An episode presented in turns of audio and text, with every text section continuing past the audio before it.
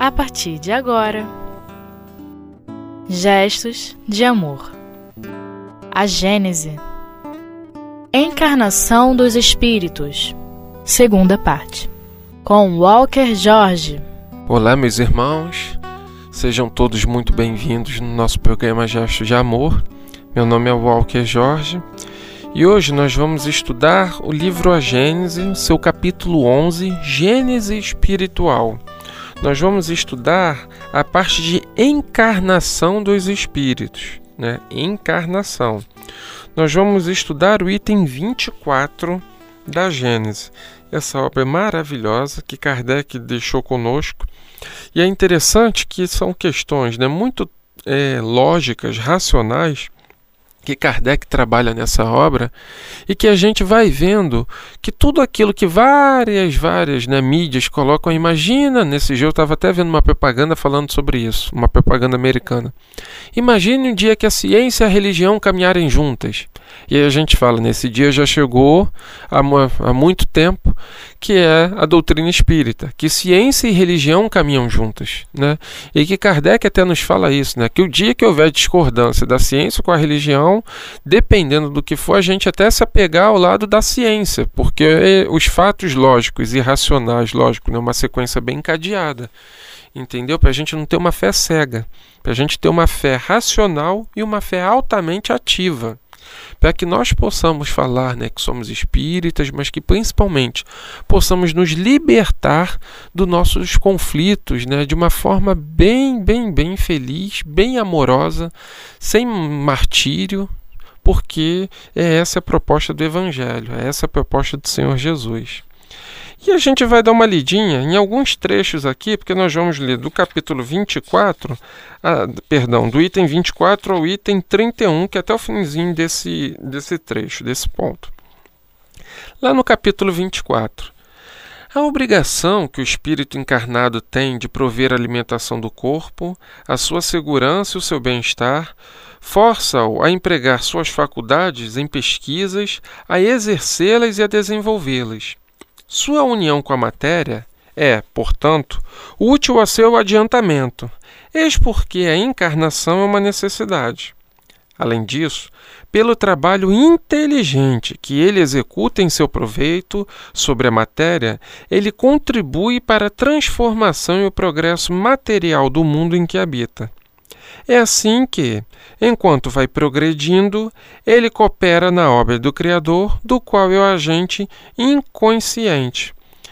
Isso daqui faz alusão muito à questão 132 do Livro dos Espíritos, né, que é o objetivo da encarnação, e, a, da, e ali vem dizendo, né, a parte 2, que é nós ajudarmos na manutenção do universo ou seja, nós sermos co-criadores. Então, em cima desse trecho, né, é, os espíritos vêm colocar aqui para a gente a importância que a gente tem de encarnar, a importância né, da necessidade, porque a gente poderia muito, mas para que, que eu encarno? Porque à medida que o homem vai, aquele conjunto de espíritos vai desenvolvendo uma linha de pensamento, ele vai progredindo, ele vai ajudando a humanidade. Né? Só que esse pensamento, a sua inteligência pode ser direcionada por uma coisa boa, por uma coisa útil, exemplo Santos Dumont com avião. Né? Possibilitou as nações estarem juntas, possibilitou uma série de questões. Ele abriu né, margens né, para as viagens né, intergalácticas, para as viagens intercontinentais, para as pessoas, se, uma nação se aproximar da outra né, para a gente poder matar a saudade dos irmãos, para a gente poder de repente se aproximar é, de uma família distante, levar alguém, algum enfermo, agilizar todo esse processo. Mas ao mesmo tempo, de uma outra conotação, né, com outro objetivo, pegaram um avião, colocaram no avião né, metralhadoras, bombas mísseis e fizeram do avião, que seria uma forma maravilhosa que Santos Dumont colocou com uma intenção boa, colocaram de uma forma altamente egocêntrica, direcionada para quê? Com a força. Olha só, vai prevalecer, minha opinião, que não prevalecer pela minha opinião, vou utilizar o avião para bombardear, para destruir, para impor minha vontade. Né? Então a gente vai vendo que tem duas vertentes em cima disso, que é a lei é do progresso, que todo momento nós evoluímos, mas que tudo que se cria, que a humanidade cria, é neutro, assim como a mediunidade, assim como a internet. Ah, a internet, né? E isso, meus irmãos, chama muita atenção é, para uma coisa de nós espíritas. Eu vejo muitas pessoas falando: eu não quero saber de internet, eu não quero saber de tecnologia. Né? Pelo contrário, se reencarnamos nesse período, tudo isso nos é necessário para a nossa evolução espiritual, a lei é do progresso. E é o que Jesus falou: estar no mundo, mas não ser do mundo. E a gente tirar bom proveito disso. Entenderam, meus irmãos? Porque tem muitas pessoas que falam: ah, jornal só dá tragédia, não vou ver jornal. Aí se exclui. Ah, espírita não fala de política, tem a lei da sociedade. Que é exatamente o que ele colocou aqui, entendeu? É, a, sociedade, a sociedade. Vem aqui, ó, quer ver? Ó, para a transformação e progresso material do mundo em que habita. É assim que, enquanto vai progredindo, ele coopera na obra do Criador, do qual a gente é inconsciente. Então, se eu vou ter um período de eleição, falar ah, não vou votar em ninguém, não quero saber disso, eu mesmo vou sentir o efeito da lei de causa e efeito nisso, porque eu vou colocar uma pessoa que de repente é despreparada lá e eu vou dizer: ah, não, estava no planejamento, ah, não, isso daqui é, é porque tínhamos que passar por isso, temos que passar por essas necessidades. Na realidade, algumas coisas, meus irmãos, são fruto do nosso livre-arbítrio.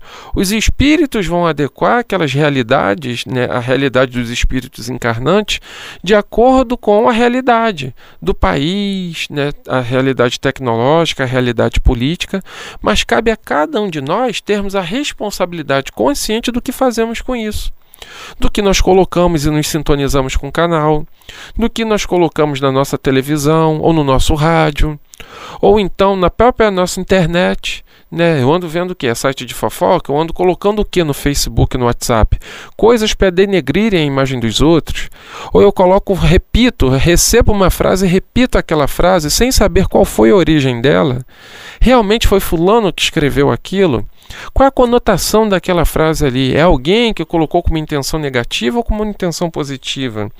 Então a gente vai vendo a importância dos conflitos que tem, né? de nós reencarnarmos para aprendermos tudo isso. Para a gente entender que às vezes uma mensagenzinha simples do WhatsApp, uma mensagem lá no Face, pode né, influenciar em várias pessoas e várias tomadas de decisão. Então a gente vai vendo o quanto a gente vai influenciando um ao outro. O quanto o ser humano é um ser gregário, é um ser social. Tem essa necessidade né, de estar tá compartilhando e trocando experiências e, através delas, né, a gente ir evoluindo e aprendendo e se desenvolvendo. Então, é basicamente isso que Kardec e os espíritos abordam no item 24. E no item 25, ele vem dizendo o seguinte: a encarnação do espírito não é constante nem perpétua, é transitória. Deixando um corpo, ele não retorna imediatamente ao outro. Durante um lapso de tempo mais ou menos considerável, ele vive a vida espiritual que é a sua vida normal. Ou seja, a vida espiritual é a nossa vida normal. A nossa vida aqui no, é, de, na, na, matéria, né, na condição que eu estou agora de walker, na condição que você se encontra, né, meu irmão, é, uma, é essa condição é transitória. E ele vem dizendo, né, é, de tal modo que a soma do tempo passado nas diferentes encarnações é muito pequena se comparada à soma do tempo que passa na condição de espírito livre. Olha só que interessante, né? No intervalo de suas encarnações, o espírito também progride. Nesse sentido, ele aplica os conhecimentos e as experiências adquiridos durante a vida corporal a favor do seu adiantamento. Aí Kardec vem colocando aqui entre parênteses, né?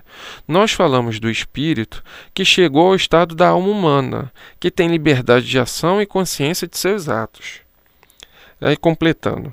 Ele examina o que fez durante sua permanência na Terra, passa em revista o que aprendeu, reconhece suas faltas, traça seus planos e toma resoluções pelas quais espera guiar-se em uma nova existência, tratando de fazer o melhor. Desse modo, cada existência representa um passo para frente no caminho do progresso, uma espécie de escola de aplicação. E, portanto, não é normalmente uma punição para o espírito, conforme algumas pessoas pensam que ah, a reencarnação, a encarnação é uma punição. Não, é o meio da gente progredir, se desenvolver, não é? Até porque em uma vida só não dá para aprender tudo. Então, é, esse é um dos objetivos. A gente vai dar uma paradinha agora para um breve intervalo, mas já já a gente vai voltar refletindo sobre o item 24 e os demais itens até o 31. Continue aqui conosco no espiritismo.net, gestos de amor.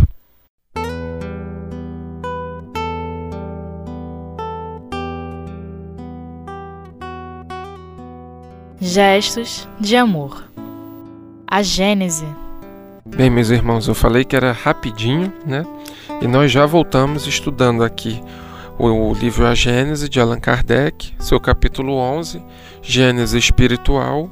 A gente está estudando, lendo agora o finalzinho do item 25, que vem dizendo o seguinte: ó, À medida que progride moralmente o espírito, se desmaterializa, isto é, se subtrai à influência da matéria se depura, sua vida se espiritualiza, suas faculdades e suas percepções se ampliam, sua felicidade se torna proporcional ao progresso realizado.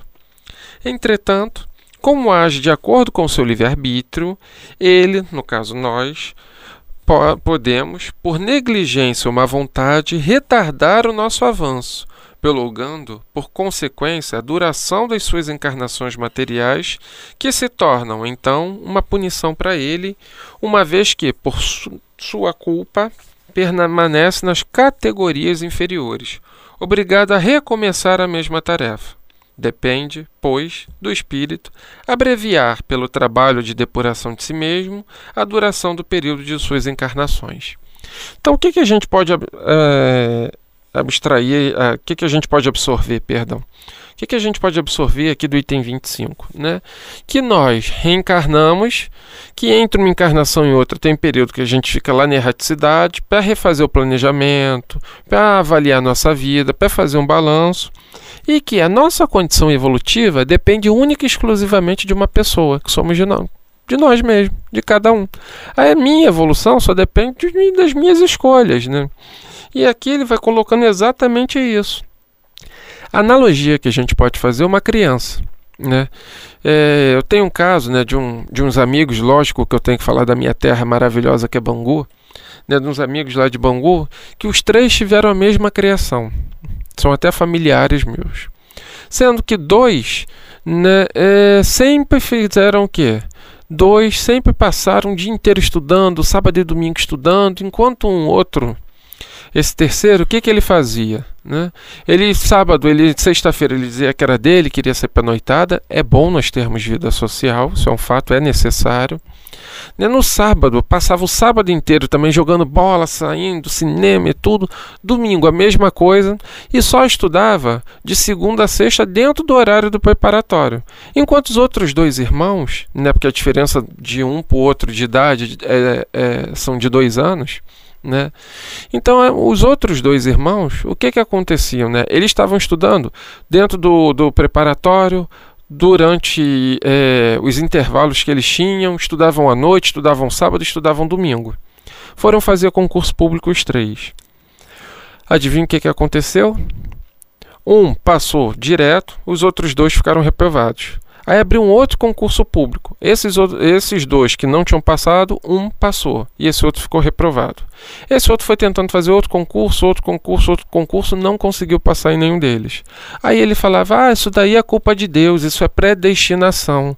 Foi Deus que quis isso para minha vida, porque era para eu ser igual meus irmãos, era para eu passar em tudo. Vamos parar para analisar esse caso? Realmente a culpa era de Deus? Ah, a gente não tem nosso livre-arbítrio, as oportunidades não foram iguais para os três, mas quem soube melhor aproveitar as oportunidades? Ah, os dois irmãos que ficavam estudando direto. Mesmo assim, um teve dificuldade, porque todos nós temos nosso grau evolutivo. E o que, que aconteceu com ele? Né? Ele foi não passou a primeira vez, mas nem por isso desistiu. Persistiu no propósito, passou na segunda. Enquanto o terceiro, que não se esforçou o suficiente, não queria saber de nada disso, foi tentando, foi tentando, foi a primeira, segunda, terceira oportunidade, já colocou a culpa em Deus e desistiu. Ou seja, não estava firme no propósito. Então, meus irmãos, temos que ter firmeza no nosso propósito, firmeza no objetivo da nossa vida. O que, que realmente eu quero para essa vida? Que se eu sou pai, que eu seja um bom pai. Se eu sou marido, que eu seja um bom marido. Se eu sou um, um, empregado, que eu seja um bom empregado. Se eu sou um patrão, que eu seja um bom patrão. Se eu sou um servidor público, né, principalmente no Brasil, que eu seja um grande e maravilhoso servidor público atendendo bem as pessoas. Então, esse é o objetivo da encarnação, da gente experimentando. E assim como uma escola, né, se eu fiz lá no momento da minha prova, eu não passei, eu não vou ficar reprovado. Eu, aliás, eu vou ficar reprovado sim, né? Mas eu não vou perder todo o conhecimento que eu adquiri. Eu vou ter uma segunda chance, uma terceira, uma quarta chance, só a misericórdia divina, de colocar em prática aqueles ensinamentos que eu estou tendo né? mas de acordo com o quê? Com o esforço que eu estou fazendo em aprender eles. Então, esse é mais ou menos o que a gente pode extrair do capítulo 25. No capítulo, no item, perdão, no item 26 vem dizendo o seguinte: o progresso material de um planeta acompanha o progresso moral de seus habitantes. Ora, como a criação dos mundos e dos espíritos é incessante, e como estes progredem mais ou menos rapidamente, de acordo com o uso que fazem de seu livre-arbítrio, segue-se que há mundos mais ou menos antigos com diferentes graus de adiantamento físico e moral, onde a encarnação é mais ou menos material e onde, por conseguinte, o trabalho para os espíritos é mais ou menos rude Desse ponto de vista, a Terra é um dos mundos menos adiantados, povoados de espíritos relativamente inferiores. Nela, a vida corpórea é mais penosa do que em outros. Embora existam mundos ainda mais atrasados, onde a existência é bem mais penosa do que na Terra e para os quais a Terra seria relativamente um mundo feliz. Então, tudo é o referencial. Então, a gente está vendo o seguinte: né, que essa questão é, é, do, do mundo, ah, não, porque o mundo está evoluído e, e a Terra não é. Tudo é o parâmetro que a gente tem. E não é o planeta que é evoluído. Da mesma forma que não é minha casa que é evoluída, né, ou a mesa evoluída. Não. O planeta é evoluído por quê? Porque a gente vai categorizar o planeta pela a quantidade de pessoas que estão ali. Ou seja, os 51% da população. Né? É a maioria. A gente pode avaliar, ah, o brasileiro é um povo muito afetivo. Somos muito afetivos porque a maioria da população brasileira é afetiva, mas nem todos são. Então o rótulo, né, a categoria vem de acordo com o perfil de análise né, daquelas pessoas que moram em determinada região ou em determinado planeta.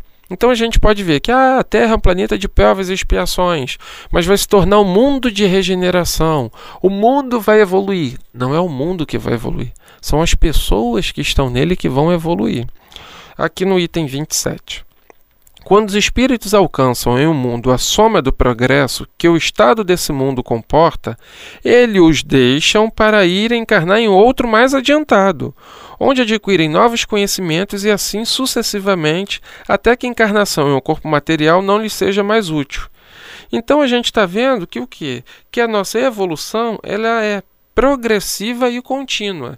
E à medida que eu reencarnar e tudo que, que a Terra, né, o planeta Terra, poderia me oferecer em critério de desenvolvimento moral, né, dentro daquela fase, eu quando eu evoluo para uma fase mais um pouquinho é, é, mais acima, eu saio do planeta Terra e vou para um outro planeta que naquele momento consiga me oferecer mais oportunidades de aprendizado.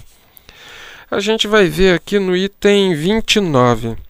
Ainda que os primeiros que vieram devessem ser poucos adiantados, pelo fato mesmo de terem encarnar em corpos muito imperfeitos, deveriam haver entre eles diferenças sensíveis nas suas características e aptidões segundo o grau de seu desenvolvimento moral e intelectual.